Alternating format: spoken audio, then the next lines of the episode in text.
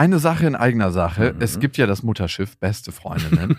und auf dem segeln wir ab September wieder quer durch Deutschland und Österreich. Es gibt eine neue Tour, die heißt Zu hart für den Podcast. Und da kommen so ein paar Inhalte rein, die wirklich zu hart sind für den Podcast. Es gibt sehr viel Interaktion mit euch. Es wird ein Riesenspaß. Es ist immer wahnsinnig lustig, was uns die Leute danach spiegeln. Man hat einfach einen saugeilen Abend. Also wir zumindest. Wir zumindest und hoffentlich auch alle anderen. Wir hatten auch letztes Mal die Erfahrung gemacht, dass beste Vaterfreudenhörer bei der Tour waren und auch sehr viel Spaß hatten. Ja, unbedingt. Und unbedingt. irritiert waren, was wir hier überhaupt machen. ja, ganz Freunde. genau. Es gibt ja Leute, die hören beste Vaterfreunde, die kennen beste Freundinnen nicht. Mhm. Und es wird eine gesunde Mischung. Also sowohl beste Freundinnen als auch beste Vaterfreundenhörer werden abgeholt. Und ihr könnt euch jetzt die Karten sichern. Die Infos findet ihr in den Shownotes und die Karten gibt es auf bestefreundinnen.de. Und es gibt nicht so viele. Also falls ihr überlegt, macht's lieber jetzt. Eins, zwei, drei. Ich habe, ich habe lieb. Nein, hat nicht Papa lieb. Weil ich das nicht so mag.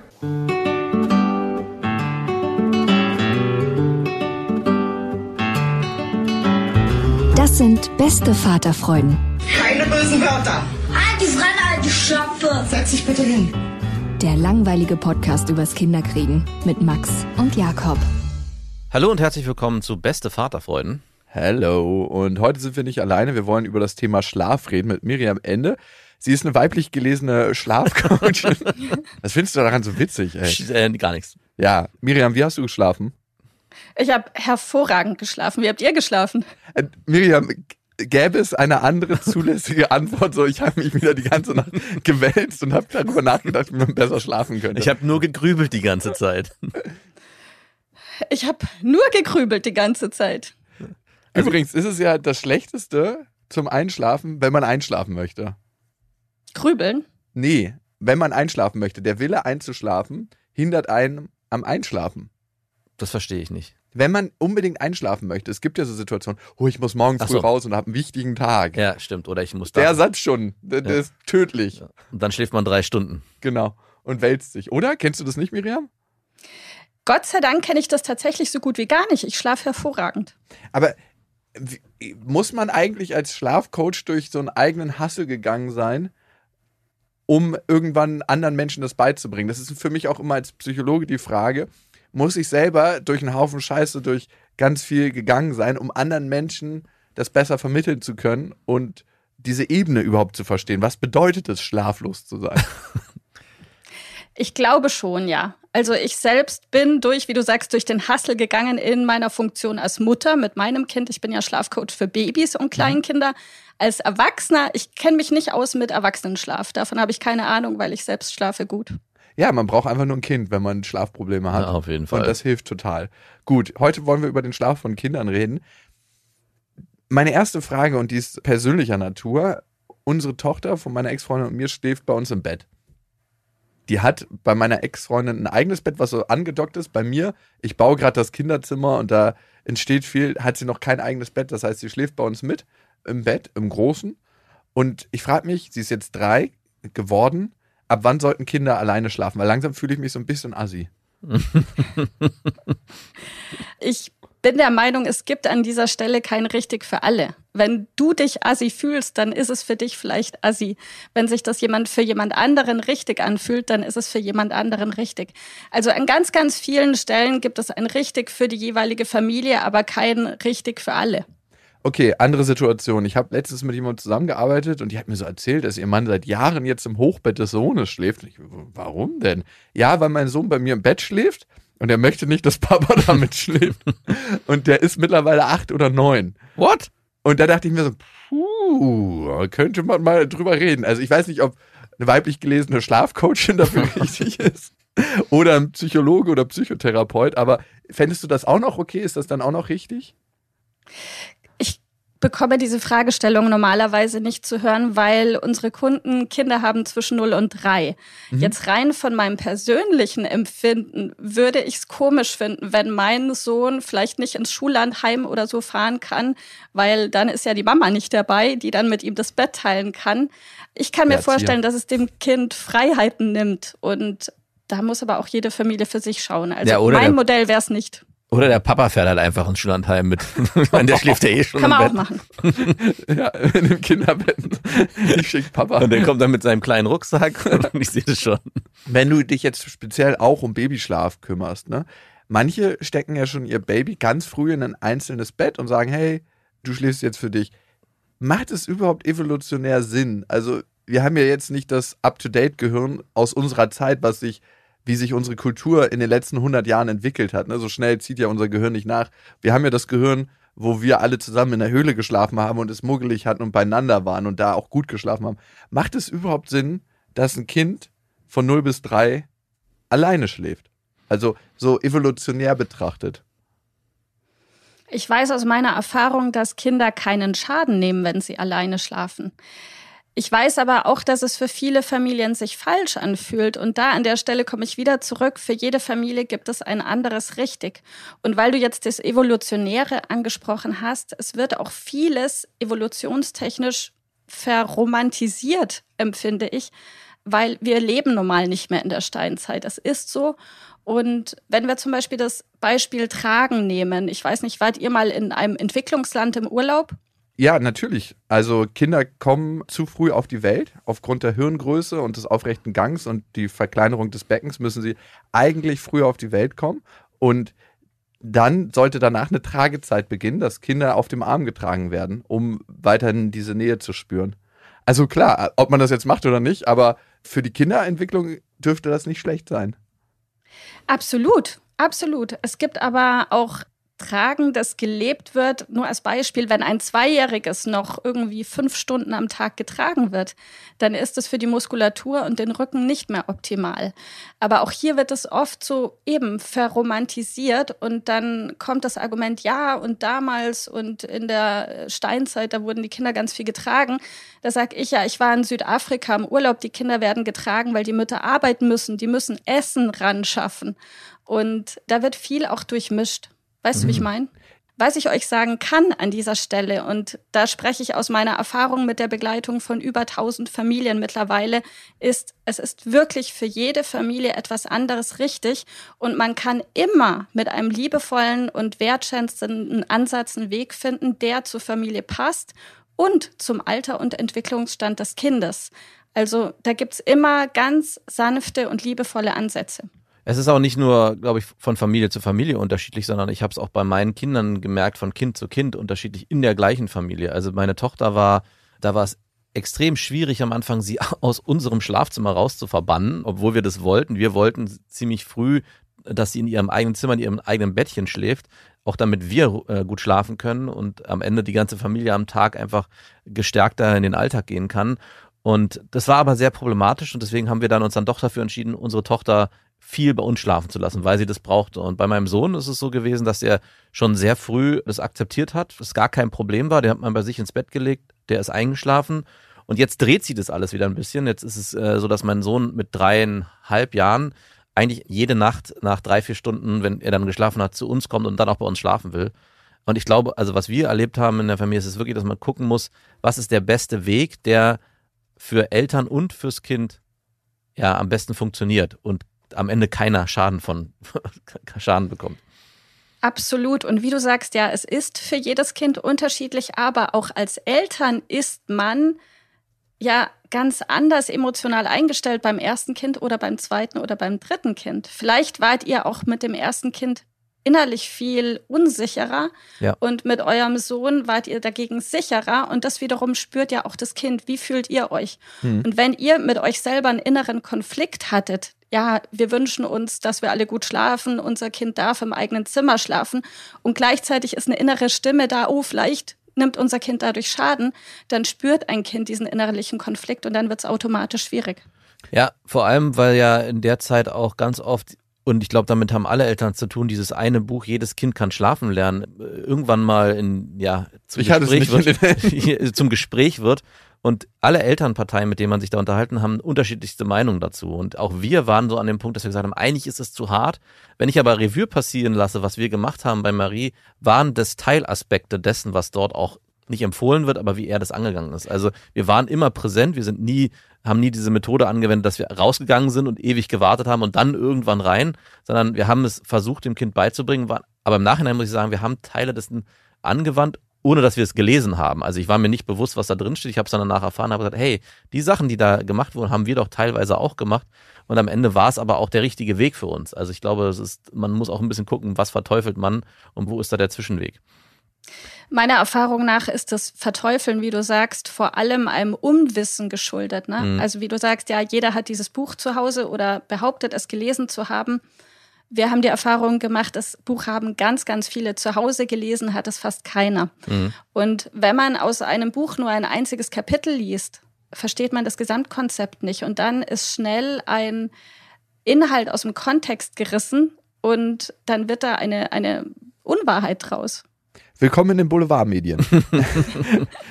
Eine Sache, die mich schon immer interessiert hat, wenn ein Baby schreit im Zimmer, sollte man es schreien lassen oder nicht? Weil ganz oft wird ja behauptet, schreien lassen, weil sonst weiß das Baby, das ist meine Methode, dass die Eltern kommen. Und dann denke ich mir so, ja, aber das Kind hat auch nichts anderes. Kann ich nicht sagen, Mama, Papa, kommt ihr noch mal kurz, damit ich sehen kann, dass ihr da seid. Ich plädiere ganz, ganz stark dafür, dass Eltern lernen, das Weinen ihres Kindes zu verstehen. Und wir machen die Erfahrung sehr, sehr oft, dass da unfassbar große Missverständnisse herrschen, dass Eltern den Unterschied nicht klar erkennen können, hat das Kind Hunger, hat es Durst, ist es müde, hat es vielleicht Bauchschmerzen oder gibt es einen anderen Grund? Und man kann als Eltern wirklich lernen, durch die Tonalität des Weinens zu erfahren, was hat denn das Kind? Und je nachdem ist es auch super wichtig, dass die Eltern auf das entsprechende Bedürfnis des Babys reagieren. Aber wenn ein Kind Hunger hat, dann hilft Tragen nicht. Mhm. Wenn ein Kind müde ist, dann hilft Stillen nicht. Wisst ihr, wie ich meine? Ja, es ja. braucht die richtige Lösung für das richtige Bedürfnis. Und da kann ich wirklich, wirklich, wirklich jeden ermutigen, zu sagen, hey, verfall nicht in blinden Aktionismus, sobald dein Kind weint, sondern lerne den Unterschied zu hören, damit du wirklich entsprechend das Bedürfnis deines Kindes reagieren kannst. Wie lernt man denn das? Also spricht jedes Kind so eine eigene Weinsprache und man weiß dann, ah, okay, diese Frequenz, wenn das so im Ohr klingelt, dann ist es, ich will einfach nur Körperkontakt und das ist, ich habe mehr Hunger. Kann man wirklich die Weinsprache des Kindes lesen lernen? Also, weil meistens. Absolut. Hat, ja? Ja, absolut. Hast du das? Also du? Ich habe ich hab jetzt gerade überlegt, ob ich äh, bei meinen beiden Kindern im Nachhinein lesen hätte können, ob die Hunger, Durst, kuscheln oder nicht schlafen wollen oder schlafen Trial wollen. Trial and Error war es bei mir, ja. Bei mir war es auch Trial and Error. Ist, vielleicht ist es auch eher eine Sache, die die Mütter dann besser hinkriegen. Äh, ich, äh, zumindest bei mir. Ja, man kann es aber auch viel schneller ausprobieren. Mal kurz die Brust so rausgehört. ja, genau, das ist eigentlich unfair. Ah, du hast bestimmt Hunger. Flupp. Ah ja, flupp. Dieses Trial-and-Error-Prinzip geht einfach viel schneller. So flupp, doch kein Hunger. Ah, Körperkontakt. Ja, es geht vermeintlich schneller. Und das ist aber ganz wichtig und spannend, dass ihr das sagt. Und zwar beide. Das passiert automatisch bei den meisten Eltern in dem Moment, wo das Kind weint, ist irgendein Uhr Instinkt bei uns getriggert und der heißt Hilfe, Aktionismus, meinem Kind geht's schlecht.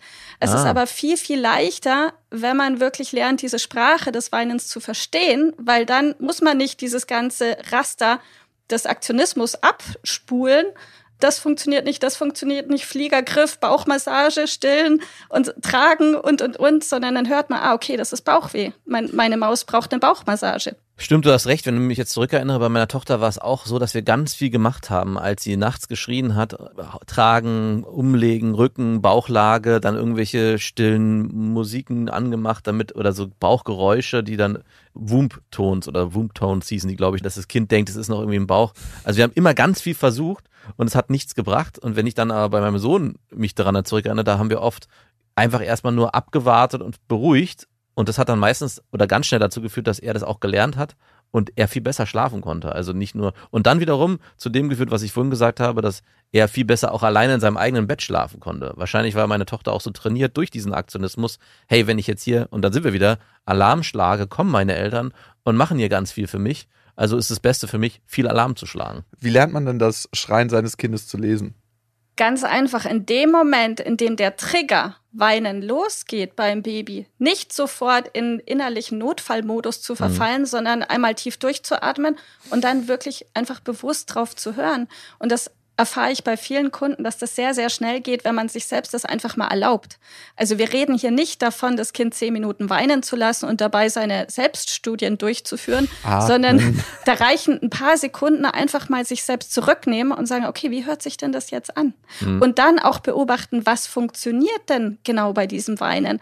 Weil wenn du dann erlebst, ah, dieses Weinen, da hat jetzt tatsächlich die Flasche oder die Brust geholfen. Ah, das war Hungerweinen oder Durstwein. Während, ah, das klingt vielleicht ein bisschen anders, wenn am Ende des Tages ein Pups quer saß und die Bauchmassage ihre Wirkung gezeigt hat. Ja. Wie wichtig sind Rituale für das Einschlafen? Rituale sind wichtig im Sinne der positiven Konditionierung. Ein Kind kann aber durchaus unterscheiden, zum Beispiel zwischen einem Ritual A, das die Mama immer macht, oder einem Ritual B, das beim Papa komplett anders ausschaut, Ah. oder vielleicht C bei der Oma wieder anders ist. Also viele Mütter neigen dazu, für sich die absolute Wahrheit gepachtet zu haben. Jawohl, den Ausschnitt gebe ich meiner Ex-Freundin. Wir müssen immer das so ich kann mich da selber nicht ausnehmen. Ne? Das heißt, wenig Männer haben überhaupt die Chance, laut ihrer Partnerinnen es richtig zu machen. Aber hier die Info an alle, die Männer machen das ganz genauso richtig, sie machen es halt anders. Und ist es egal, in welchem Alter oder kommt das erst, entwickelt sich das erst? Also, wenn du das jetzt so sagst, dann merke ich auch, dass zum Beispiel bei meiner Großen, die fünf Jahre ist, wir haben, würde ich sagen, meine Frau und ich unterschiedliche Abendrituale, die sind zwar in Teilen gleich, aber Zähneputzen zum Beispiel. Zähneputzen ist zum Beispiel bei uns beiden, aber es ist dann schon nochmal anders, wie dann auch das Vorlesen oder danach die, die Zeit im Bett verbracht wird, also wie wir dann miteinander reden oder was wir dann noch machen. Und trotzdem schläft meine Tochter bei uns beiden, würde ich sagen, gleich gut ein. Aber ist es irgendwie ab einem Alter dann gelernt oder können die schon mit, weiß nicht, einem halben Jahr diese Unterschiede wahrnehmen, diese die Kinder? Also auf einer emotionalen Ebene können Kinder das von Anfang an wahrnehmen. Was ich dir sagen kann, ist mit steigendem Alter ist die Dauer des Rituals länger. Ein, Hm. ein, ein Kind, welches vier, fünf, sechs Monate alt ist, hat ein super kurzes Zeitfenster, in dem es einschlafen kann, wenn es müde ist. Da ist sehr schnell der Zeitpunkt da, an dem ein Einschlafen zu spät wäre. Und auch ein zu spät, eine Übermüdung, ist für Kinder sehr unförderlich zum Einschlafen. Ja. Von daher ein Kind, welches, wie du sagst, drei Jahre, dreieinhalb ist, kann ein deutlich längeres Ritual haben und tut ihm auch gut. Hm. Total. Was sind denn gute Rituale? Also, jeder macht ja andere Sachen. Was gibt es da für einen Blumenstrauß an Ritualen? Also, über den Tag sprechen, den Tag Revue passieren lassen zusammen, vorlesen. Wir haben auch jetzt so drei schöne Dinge. Also, was waren drei Sachen, die dir heute gefallen haben? Atemübungen. Das merke ich. Atemübung? Ja, eine Freundin von mir ist Yogalehrerin und die war letztens da. Äh, Das ist auch die Patentante von meiner Tochter. Und die hat dann so Atemübungen gemacht mit Lilla. Ganz, ganz lustig. Und ich habe gestaunt. Die hat das gleich mitgemacht und fand das total lustig. Und jetzt will sie das abends immer machen. Obwohl ich dachte, ey, mute das dem Kind nicht zu diese verdammten Atemübungen. Wie lange musste sie die Luft anhalten? Ja, schon so zwei, drei Minuten. Die ist super friedlich eingeschlafen. Die wird Apnoe-Taucherin. Ohnmacht einschlafen. Nein, aber was sind gute Rituale? Alles, was zur Familie passt. Ich meine, das ist ein Riesenunterschied, ob eine Familie vielleicht auch gläubig ist und welchen Glauben sie hat oder ob eine Familie mit Glauben nichts anfangen kann. Ich glaube, alles ist gut, was einen positiven Rahmen um den Tag legt. Und wenn das für eine Familie eine Atemübung ist oder eine innere Reise oder ein gemeinsames Lied oder ein Gebet oder eine schöne Geschichte. Mein Mann hat sehr lange meinem Sohn jeden Abend eine Piratengeschichte erzählt. Das war wunderbar. Aber da gibt's für jeden auch wieder, es muss ja stimmig sein für die Eltern. Das bringt nichts, wenn Eltern sagen, okay, wir lesen jetzt die weltbesteste Geschichte vor und sie mögen vorlesen nicht. Oder wenn sie sagen, ja, jetzt sprechen wir gemeinsam ein Gebet und sind aber nicht gläubig. Es muss schon, schon passen. Ne? Ich fände schon ganz gut, wenn man erzkatholische Eltern hat, zum Beispiel, und das Kind dann schon mit drei Jahren sagt, nee, Papa, ich bin nicht gläubig, ich glaube nicht an Gott. Wer ist das?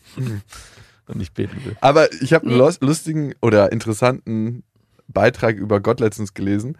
Gott verhindert keine Untaten, aber er bestraft sie. Dachte ich so, ja, das stimmt eigentlich. Also komische Methode. Wäre pädagogisch jetzt nicht das, was man empfehlen würde, aber ganz witzig.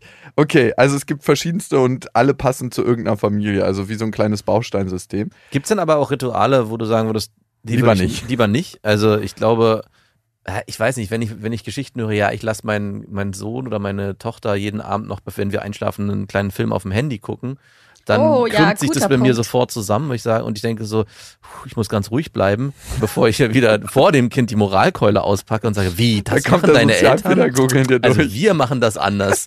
Äh, und dann sage ich, ja, ist doch schön, aber ähm, Kann man auch machen. kann man auch machen. Ist aber scheiße. Ich versuche mich dann immer diplomatisch zu verhalten und denke so, hm, schwierig. Also gibt es auch Rituale, die man definitiv nicht machen sollte, wo man sagen sollte, vielleicht nicht ganz so individuell und gut. Also wenn Eltern beobachten, dass ihre Kinder nach dem Müde plötzlich nach dem Fernsehen oder nach dem Tablet oder Handy gucken wieder aufdrehen, Hm. dann sollten sie vielleicht wirklich sich überlegen, ob dieses gute Nachtfilmchen vor dem Schlafengehen wirklich förderlich ist. Weil Handy, Tablet und Co. alle dieses sogenannte blaue Licht haben. Da gibt es auch hier wieder sehr widersprüchliche und unterschiedliche Studien. Ich habe vor zwei Jahren mal eine Studie gefunden, die hat behauptet, dass selbst das Fernseherlicht, das vom Nachbarn durchs eigene Wohnzimmerfenster scheint, schon die eigene Melatoninausschüttung, also das Schlafhormon, bisschen behindern kann. Und was ich jetzt einfach aus Erfahrung sagen kann, ist, hier sind Kinder genauso wie Erwachsene unfassbar unterschiedlich. Manche drehen nach dem Fernsehen abends richtig auf. Da ist es wirklich kontraproduktiv. Gleiches Geld für Handy oder Tablet schauen. Und genauso gibt es aber welche, da macht das mit denen gar nichts. So wie auch einige Erwachsene ja beim Fernsehschauen einschlafen und andere wiederum da nicht schlafen könnten. Also einfach an der Stelle möchte ich sensibilisieren und sagen, hey, beobachtet eure Kinder, macht es mit denen was, ja oder nein? Könnte auch locker beim Fernsehen einschlafen, halt um 3 Uhr nachts mit Dosenbier und Chips, ne? Abend so. Also wir haben bei uns festgestellt, äh, wir haben, bevor unsere Kinder nicht direkt im Bett, aber bevor wir hochgegangen sind zum Zähneputzen etc., haben wir eine Folge, weiß nicht, Bobo oder so geguckt und haben da aber auch festgestellt, dass unsere Kinder dann schlechter eingeschlafen sind, also dann noch unruhig gewesen sind und wir haben das dann gestrichen und es wurde dann auch besser. Aber ich muss, glaube ich, also ich würde schon sagen, bei mir ist es so, dass ich würde meinem Kind im Bett keine Tablet mehr oder so geben und die darauf irgendwas gucken lassen, weil ich nicht nur wegen dem blauen Licht, sondern weil ich glaube, es ist, also auch gerade das Vorlesen als Ritual und was da passiert, auch für die Fantasie, die angeregt wird, in dem Moment, wo man ein Tablet nimmt oder ein Handy nimmt, macht man sich eigentlich zu einfach, auch in Interaktion mit dem Kind zu sein vor dem Schlafengehen. Also ich würde es definitiv verteufeln in meiner Welt. Mhm. Wie wichtig sind dann eigentlich die gleichen zu Bett Zeiten? Weil das habe ich manchmal, dass unter der Woche Lilla immer um 19 Uhr ins Bett geht und dann sind wir zum Beispiel am Wochenende mal bei meiner Schwester und ihre Kinder gehen halt später ins Bett und dann tendiere ich schon manchmal dazu zu sagen, hey, heute gehen wir dann um 20 Uhr ins Bett. Und da, ja, da kriege ich auf jeden Fall immer krasse Schelte von meiner Ex-Freundin, wenn sie das rausfindet. Meistens bastel ich mir dann die Wahrheit so ein bisschen zurecht. Aber ist das tatsächlich so wichtig, dass es immer dieselben zu Bett Zeiten sind? Gegenfrage. Habt ihr denn die Beobachtung gemacht, dass diese unterschiedlichen zu Bett Zeiten etwas mit deinem Kind machen? Also ich nicht, aber meine Ex-Freundin meint immer, sie eskaliert dann, wenn sie zu Hause ist. Da weiß ich aber, also sie neigt auch zu Übertreibung.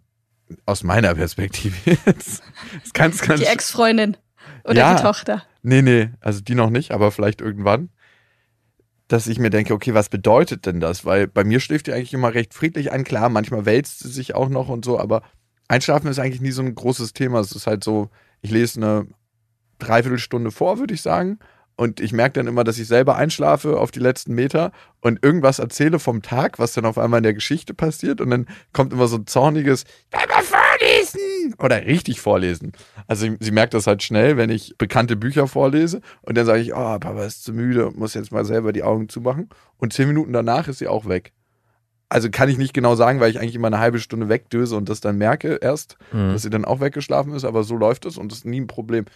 Und bei ihr scheint das dann, nachdem ich mit ihr so ein Wochenende verbracht habe, warum auch immer, so ein bisschen aus den Fugen geraten zu sein. Also das berichtet deine Ex. Wie alt ist denn deine Tochter? Drei. Drei. Mhm. Weil, um deine Frage zu beantworten, das ist ein riesiger Unterschied, ob ein Kind drei Jahre alt ist oder vielleicht sechs Monate alt ist. Mhm. Kinder, die sechs Monate alt sind, haben wirklich ein sehr kurzes Zeitfenster, zu dem der richtige Zeitpunkt zum Schlafen für sie da ist. Weil ein Schlafangebot, das die Eltern machen ihren Kindern, welches zu früh ist, führt zu Theater. Da werden Mutter und Kind nicht glücklich. Und ein, wenn man aber auch den Zeitpunkt verpasst und man ist mit seinem Schlafangebot zu spät dran, kann das dazu führen, dass Kinder ein bis zwei Schlafzyklen überhaupt nicht mehr in den Schlaf finden können, mhm. weil ihr Körper Cortisol, das so Stresshormon ausgeschüttet hat und das Einschlafen schwierig macht. Was bei Kindern, die größer sind wie deine Tochter, schon drei, öfter zu beobachten ist, ist, das erlebe ich auch mit meinem Sohn am Wochenende. Auch er geht am Wochenende oft eine halbe Stunde, manchmal sogar eine Stunde später zu Bett. Das Ergebnis ist dann früheres Aufwachen am nächsten Morgen. Hast du das schon mal mm. beobachtet? Ja, ja, das nervt total. Ja, man denkt sich, ah, jetzt ist mein Kind gestern war Party, wir hatten hier Gartenfest, ne, damals mhm. vor Corona. Und dann schläft das Kind hoffentlich am nächsten Morgen länger. In der Regel ist das Gegenteil der Fall. Warum? Warum ist das so? Das liegt an dem Cortisol, an dem Stresshormon. Ah, dass ah. das dafür sorgt, dass das Kind einfach weniger schläft, nicht so tief, vielleicht auch nicht so erholsam den Schlaf hat und nächsten Tag früher aufwacht. Vereinfacht ausgedrückt, ja. Okay, gut.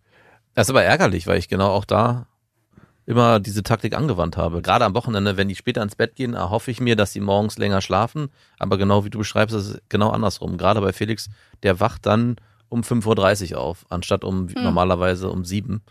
Äh, und wir haben mittlerweile das Morgen-Gegenritual, das vor dem Frühstück nicht gespielt wird. Und demnach müssen die Kinder sich dann alleine beschäftigen, was auch sehr gut funktioniert. Also, und ihr frühstückt wann? Naja, um, wir stehen meistens dann spätestens um sieben auf. Aber so Am Wochenende? Auch, also wenn die Kinder so früh aufwachen, ja. Wenn nicht, meistens, wenn sie bis sieben schlafen, dösen wir so bis halb acht, acht und stehen dann auf. Ah, ja.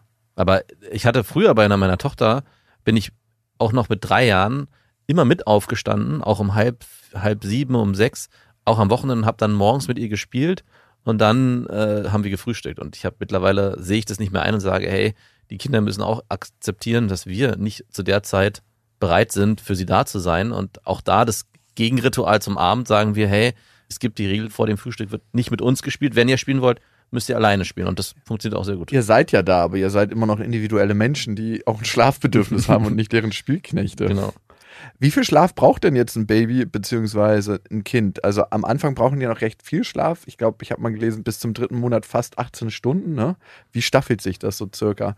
Und wie viel Schlaf braucht meine Tochter jetzt?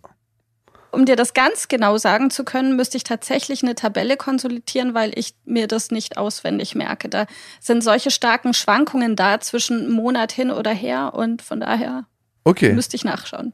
Aber da gibt es ja Tabellen und wenn ich jetzt bei meiner Tochter zum Beispiel lese zwölfeinhalb Stunden, sie geht um sieben ins Bett, schläft dann vielleicht um acht ein und wacht dann aber um sieben Uhr auf, dann weiß ich ja, sie hatte elf Stunden und macht keinen Mittagsschlaf und kommt trotzdem gut klar. Was mache ich dann? Also muss ich sie dann trotzdem zwingen, irgendwie noch eine Stunde länger im Bett?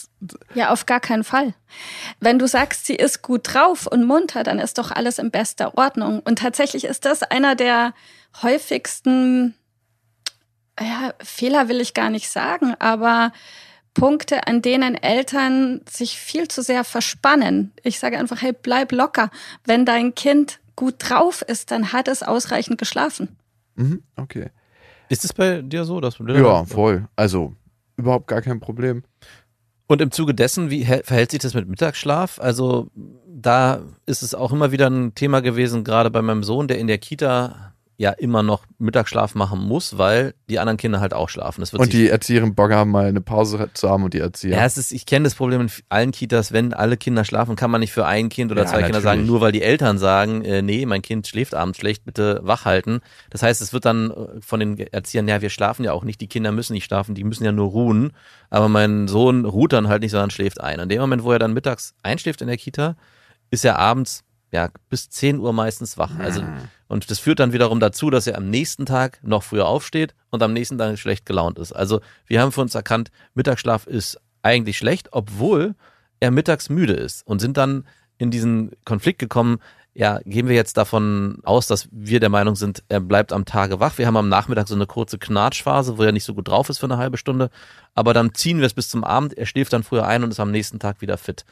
Und ich weiß, dass es immer eine Auseinandersetzung ist bei vielen Eltern, dass Mittagsschlaf so ein Riesenthema ist. Darf man sein Kind, und das wäre meine Frage, weil man für sich als Eltern entschieden hat, dass wir glauben, dass es besser ist, es aussetzen, diesen Mittagsschlaf? weil das dann am Abend besser ist? Oder sollte man, wenn ein Kind klar signalisiert am Nachmittag oder Mittag, ich bin müde, das Kind schlafen lassen? Ja, das ist eine sehr, sehr gute Frage, die du da stellst. Und auch hier habe ich wieder keine klare Antwort. Gerade dieses Kindergarten-Kita-Thema, wie du sagst, in dem Fall von deinem Sohn, muss dein Sohn schlafen oder ruhen.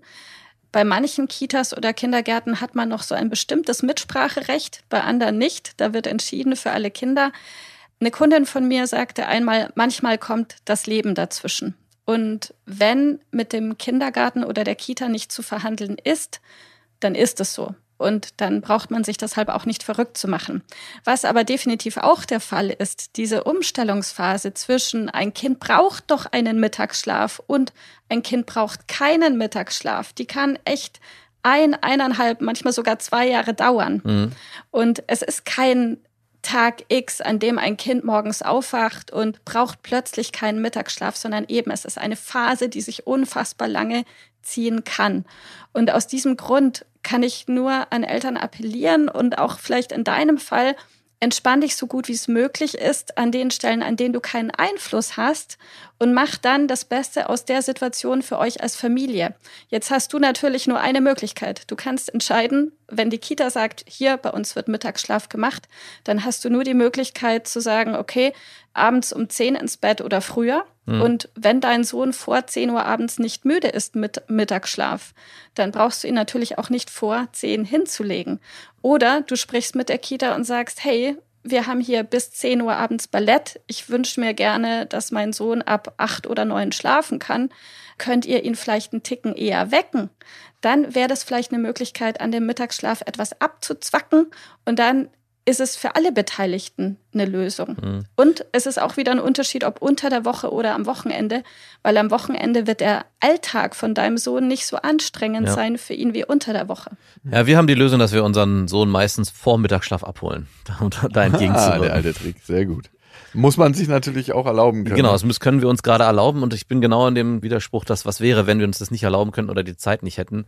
Weil ich glaube mittlerweile, das war bei meiner Tochter anders, dass der Mittagsschlaf meinem Sohn nicht gut tut, aufgrund dessen, wie er sich dann am Abend verhält. Zu viel und, Hirnentwicklung in der Zeit. und, genau, und am Morgen dann halt auch knatschig müde ist. Also es ist so ein fortlaufender Prozess, der sich dann erst am Wochenende wieder entspannt, wo er dann nicht in den Mittagsschlaf geht. Also diese halbe Stunde am Tag, die ja knatschig ist, ist lange nicht so dramatisch wie dieses Wiederkehrende am Morgen und am Abend, wo man merkt, es verteilt sich über den ganzen Tag eigentlich diese schlechte Laune und dieses, man merkt richtig, dass er da auch ähm, viel näher am Wasser gebaut ist und sonst ohne diesen Mittagsschlaf ist er viel besser drauf. Also und deswegen haben wir für uns die Methode, versuchen wir, wenn es möglich ist, ihn immer vor dem Mittagsschlaf abzuholen, weil es die Regelung in der Kita leider nicht funktioniert weil die das zwar schon versuchen, die lassen sich darauf ein, aber er schläft halt ein und da kann es halt auch nichts machen. Also in dem Moment, wo ein Kind halt einfach dann trotzdem in der Ruhephase einschläft und das frühe Wecken auch mit Schütteln funktioniert. Also man muss den wirklich krampfhaft äh, wachschütteln am Mittag und das ist dann macht dann auch keine Erzieherin. Also selbst wenn wir der sagen, bitte wecken und das darin endet, dass das Kind eigentlich wach gerüttelt werden muss, jetzt steh auf, äh, das funktioniert auch nicht. Das heißt, er braucht dann, wenn er dann eingeschlafen ist, dann auch wiederum auch die weil wenn man das macht, das haben, wurde auch schon gemacht, ist er dann auch wiederum knatschig. Also die beste Lösung war bei uns leider dieses Vormittagsschlaf aus der Kita. Ja, ich glaube, ich würde es an deiner Stelle genauso machen, wenn du die Möglichkeit hast. Mhm. Und dann habt ihr auch abends, ne, geht er entspannter ins Bett und wie du sagst, der Teufelskreis entsteht gar nicht erst dann genau. mit Übermüdung am Morgen und und und. Gibt es so eine gute Einschlafzeit? Weil da höre ich auch immer wieder unterschiedliche Meinungen. Ein Kollege von mir, wenn der seine Tochter hat, die leben auch getrennt, dann ist es so, dass seine Tochter bei ihm immer um 11 Uhr einschläft, so bis sie erschöpft ist und bei ihm auf dem Körper einschläft. So äh, handhabt er das. Ah, das ist auch, ne, ja, das kenne ich auch, dass Eltern ihre Kinder zur Erschöpfung bringen. Also, dass sie sagen, das ist doch noch nicht müde, ja, weil es spielt er ja noch und erst, wenn sie dann wirklich eigentlich schon umfallen, bam, bam, ist dann die Entscheidung, ja, okay, jetzt scheint es müde zu sein. Oder sagt man, hey, das ist unsere Zeit, 19 Uhr und ich sorge da für dich und merke das schon vorher, wann du müde wirst. Weil ich merke das bei Lilla, wenn ich sie zu spät ins Bett bringe, kippt das irgendwann um, Mhm. dass sie so ganz hysterisch wird und eigentlich nicht mehr zu stoppen ist. Da hast du ja die Frage schon selbst beantwortet, ne? Also die eine Sache ist, dass der Schlafbedarf von den Kindern sich innerhalb der ersten drei Lebensjahre die ganze Zeit verändert. Und Eltern, wenn Eltern sich mit verändern, dann ist es total einfach. Du sagst selber bei deiner Tochter, wenn du den richtigen Zeitpunkt erwischt, ist es einfach. Während wenn du zu spät dran bist, wie hast du es formuliert dann? Eskaliert sie? eskaliert sie, weil es kommt einfach müde, müde, müde und dann kommt Topfit. Und dieses Topfit ist aber trügerisch, weil das ist ein Cortisol-bedingtes Topfit und ist nicht echt. Und da kriegt man gleich die Rechnung und am nächsten Morgen hat man nochmal eine Rechnung und, Und- in der Nacht vielleicht auch noch. Krass. Also es ist unfassbar wichtig, den richtigen Zeitpunkt für das Kind zu erwischen. Der kann aber sich innerhalb von zwei Wochen massiv ändern. Uh, klingt tricky. Was hilft denn generell beim Einschlafen? Ich meine, wenn du über 1000 Familien betreut hast, gibt es da sowas, wo du sagen kannst, das hat eigentlich durch die Bank weg gut funktioniert, das rate ich auszuprobieren. Also das Aller, Allerwichtigste ist wirklich, dass Eltern sich entspannen, weil wenn die Eltern innerlich, emotional entspannt sind, spürt es das Kind. Und das ist schon mal die Basis für ein entspanntes Einschlafen, weil viele Eltern, erlebe ich, machen aus dem Einschlafen eine Wissenschaft oder ein Drama. Und wenn Eltern schon mit so einer Haltung rangehen, oh mein Gott, jetzt wird das wieder ein Drama, ja, hey, was bekommen sie? Ein Drama. Während, wenn sie ihre Kinder beobachten und mit den sich verändernden Schlafbedürfnissen ihrer Kinder mitgehen und den richtigen Zeitpunkt für ihr Schlafangebot erwischen, wie auch immer das aussieht, das Schlafangebot, dann wird das Einschlafen einfach. Also mein Appell, beobachten, sich mitentwickeln, entspannt bleiben. Mhm. Und was sind Schlafstörer? So ganz klassische? Außer so Baulärm nachts und einfallendes Licht vom Nachbarn von so einer Halogentafel.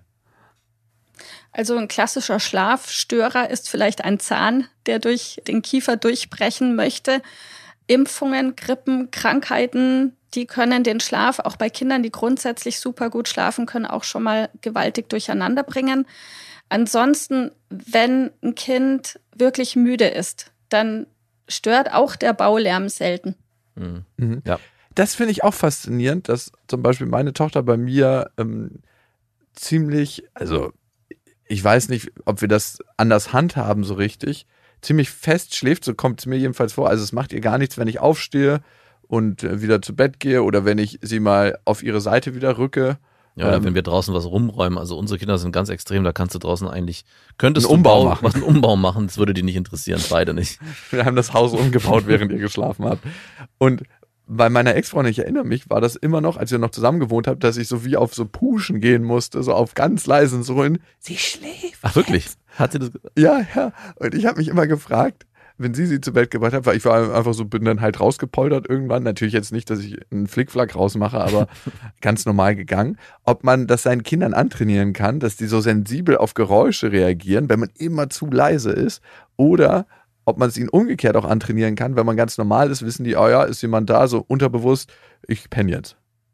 Mm, Die Antwort ist ein bisschen komplexer. Kinder, die sehr sensibel auf Geräusche reagieren, reagieren im Grunde immer aufgrund einer negativen Schlafassoziation auf diese Geräusche so sensibel. Das heißt? Wenn man diese Schlafassoziation löst, dann kann auch dieses Kind bei Baulärm wieder entspannt und gut schlafen. Das ist die äh, Überschrift für die Folge. Kinder bei Baulärm zum Schlafen bringen. bei Baulärm schlafen. Ich hab's. Sehr gut. Gibt es eigentlich schon eine genetische Veranlagung, dass manche Kinder sehr leicht und einfach einschlafen und andere Kinder Oh ja. da eher Schwierigkeiten haben? Weil ich habe bei manchen Kindern den Eindruck, dass sie schon sehr früh anfangen zu grübeln abends. Also meine Mutter ist zum Beispiel eine, die grübelt manchmal so ganze Nächte durch. Dann denke ich mir, worüber machst du denn Gedanken? Weil wenn ich mich ins Bett lege, ist es so, dass jetzt so ein Schalter umgelegt wird und ich so, okay, ich bin jetzt im Bett, schlafen. So, das ist mein Ort hier zum Schlafen und hier wird nicht nachgedacht. Also mal abgesehen davon, dass ich jetzt eh nicht den ganzen Tag am Grübeln bin. Also kann positiv und negativ gedeutet werden.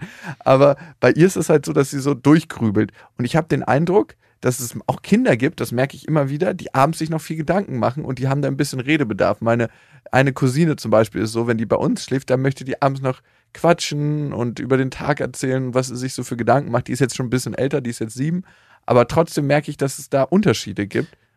Und sollte man das vielleicht unterbinden? Also ich erlebe das nämlich auch bei meiner Tochter und wir sind mittlerweile auf den Trichter gekommen, sie fängt abends an zu quatschen und zu erzählen und zu grübeln, um halt nicht einschlafen zu müssen. Also sie fragt mich dann tausend Fragen. Auf der einen Seite denke ich, ja, aber es ist irgendwie auch ganz schön, weil man dann nochmal den Tag Revue passieren lassen kann und ein Gespräch in der Innigkeit führen kann, die man ansonsten am Tage oft nicht hat. Aber mittlerweile habe ich den Verdacht, oder wir beide, meine Frau und ich, dass es eigentlich nur dazu dient, nicht einschlafen zu müssen und noch so viel wie möglich Tagszeit abzugreifen. Puh, das sind viele Ebenen auf einmal. Also deine Beobachtung, die ist bestimmt ganz richtig. Gerade im Alter von, von deinen Kindern. Ich erlebe es auch bei meinem Sohn. Gerade vorm Zähneputzen fängt er oft an, irgendwelche mhm. abstrusen Sachen unbedingt noch durchdiskutieren zu wollen. Ja. Ich selbst nenne es dann auch Zeitschinden. Ja. Und es ist so eine Gratwanderung manchmal zwischen wann ist einfach auch eine klare Ansage, so jetzt putzen wir Zähne, jetzt wird geschlafen, jetzt machen wir das Licht aus, wichtig. Ich meine, Kinder erfahren sich ja mit jeder neuen Entwicklung und neuen Reife auch in der Diskussion mit den Eltern. Und was ich durchaus erlebe, ist, dass alle Kinder von einem stabilen Rahmen profitieren. Wir reden hier nicht von hart sein oder streng sein, sondern einfach eine stabile Rahmen bilden. Das andere ist, wenn ein siebenjähriges Kind, wie du sagtest, noch lange erzählen möchte und grübelt, dann kann auch einfach es der Fall sein, dass das Schlafangebot oder das Zubettgehen zu einem Zeitpunkt für dieses Mädchen stattfindet, zu dem es noch nicht müde genug ist. Ah. Mm. Ich selbst zum Beispiel, wenn ich an meine Kindheit denke, ich habe, ich glaube, bis ich in der Pubertät war, habe ich gedacht, ich brauche einfach immer eine Stunde zum Einschlafen. Das ist bei mir so. Mhm. Weil meine Mutter damals gesagt hat, so, es ist 19 Uhr, du schläfst jetzt. Ich war aber einfach nicht müde, wie ich heute weiß, weil wenn ich mich heute ins Bett lege, ich schlafe innerhalb von 30 Sekunden ein. Mein Mann sagt immer, ich bin wie so eine Puppe, die man hinlegt und die Augen gehen zu ich bin sofort im Schlaf und ich weiß, ich habe die Fähigkeiten, gleich einzuschlafen und ich bin mir sicher, ich hatte die mit sieben Jahren auch. Nur meine Mama wollte ab 19 Uhr ihre Ruhe haben und da war ich noch nicht müde. Das ist auch eine Sache, die wir auch immer am Abend äh, oder immer wieder neu ergründen müssen, auch gerade bei meiner älteren Tochter zu gucken, wann ist ihre Schlafzeit. Also es kann nicht sein, dass nur weil mein Sohn irgendwie um 18.30 Uhr dann nach oben geht und wir dann uns fertig machen, dass meine Tochter dann auch mit muss und dann auch um 19 Uhr schlafen muss, sondern sie darf dann meistens noch eine Stunde spielen und dann ist dann ihre Schlafzeit gegen 20 Uhr, weil wir merken, dass sie vorher einfach nicht in die Ruhephase kommt, die sie braucht für sich selbst, um dann in Ruhe einschlafen zu können. Also das ist, glaube ich, auch nochmal ganz wichtig, die Kinder anzugucken und von denen zu lernen und die Signale zu erkennen, hey, das ist meine Zeit, nicht die, die du dir mal vorgibst. Absolut. Und da macht ihr alles richtig, wenn ihr da wirklich nach den Bedürfnissen eurer Kinder gehen, die eben in unterschiedlichem Alter unterschiedlich sind. Okay, lass uns doch zum Schluss jetzt noch einmal den Schlafkoffer packen für Menschen, die entweder gerade Eltern werden oder ein Kind haben, was problematisch schläft, nicht einschläft. Was würdest du da reinpacken, ohne die Eltern zu kennen? Was könnten sie mal für sich ausprobieren, um das für sich zufriedenstellender zu lösen? Die erste Frage, die Eltern sich stellen, können und auch gerne im Dialog, Papa und Mama zusammen, was wünschen wir uns denn für unser Kind? Und was wünschen wir uns für uns, weil oft sind da unterschiedliche Vorstellungen da von was ist richtig. Beispiel, Mutter möchte, dass ihr Kind im Familienbett schläft, bis das Kind drei ist und der Vater hätte gerne eigenes Zimmer, eigenes Bett ab dem sechsten Lebensmonat. Mhm. Dann haben wir da einen Zielekonflikt, der Eltern oft nicht bewusst ist, weil sie gar nicht drüber sprechen. Und dann sind beide Eltern unzufrieden, weil sie ja beide gar nicht ihr Ziel erreichen können. Also im ersten Schritt würde ich sagen, setzt euch hin, redet miteinander und guckt, was ist denn jedes individuelle Ziel und wie können wir gemeinsam ein, ein Ziel finden, das für uns beide sich richtig anfühlt. Und in dem Moment, in dem sie ein richtig für beide haben, können sie auch den Weg dahin ebnen und gehen. Und dann ist es einfach wichtig, wirklich zu beobachten, was sind denn die Bedürfnisse im Moment von meinem Kind und auch immer im Hinterkopf zu haben, dass sich diese Bedürfnisse eben ständig verändern und was vor zwei Wochen richtig war, muss heute nicht mehr richtig sein. Bedeutet, nur als Beispiel, innerhalb im elften Lebensmonat, es passiert es ganz, ganz oft, dass der Schlafbedarf von Kindern vorübergehend sinkt. Für drei bis sechs Wochen brauchen Kinder da einfach eine Stunde weniger Schlaf wie davor und auch wieder nach. Das heißt, diese Stunde an mehr Schlafbedarf, die kommt wieder. Und wenn Eltern beobachten, mein Kind ist gerade einfach nicht müde, dann bringt es auch nichts, diesem Kind krampfhaft ein Schlafangebot zu machen, sondern da wirklich flexibel mit den Bedürfnissen mitzugehen. Dann können sich die Eltern entspannen, das Kind auch und dann wird Schlafen einfach. Okay. Sehr gut. Wie beendet man eigentlich so ein Interview? Schlaf gut? Gute Nacht. Gute Nacht. Miriam Ende, vielen Dank an dich. Wo findet man dich im Internet? Ähm, man findet mich unter www.meinbabyschlafcoaching.de. Wir bilden auch mein Team und ich Schlafcoaches aus. Also jeder, der das Thema spannend findet, kann sich auch gerne bei uns melden. Danke an dich. Ja, vielen Dank, Miriam. Danke euch. Tschüss. Das waren Beste Vaterfreuden mit Max und Jakob. Jetzt auf iTunes, Spotify, Deezer und YouTube. Der 7-One Audio Podcast-Tipp.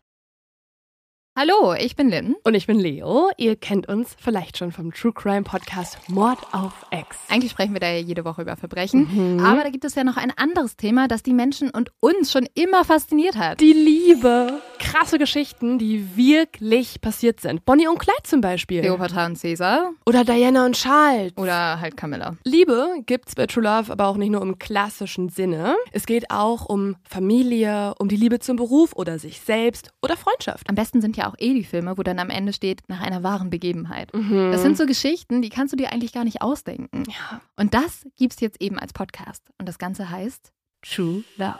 Ja, der Name sagt's eigentlich schon. Aus True Crime wird True Love. Krasse Geschichten, Plot-Twists und verrückte Protagonisten. Es ist also in anderen Worten ein Podcast für alle, die True Crime hassen, aber auch für alle, die True Crime lieben. Macht euch bereit für ein neues Podcast-Genre, True Love. Oh, ich kann es gar nicht abwarten, euch die Geschichte zu erzählen von zum Beispiel dem Jungen, der nach seiner Mutter gesucht hat. Jahrelang, auch wenn ich wahrscheinlich dabei heulen werde. Oder die Geschichte von Sissy. Also der Film ist nichts dagegen. Ab dem 20. Oktober, überall wo es Podcasts gibt, True Love. Echte Geschichten, wahre Liebe. Voller Werbespruch, oder? Ja, aber es ist ja auch schön. Der Podcast macht ja glücklich. Ja, deswegen jetzt am besten direkt abonnieren.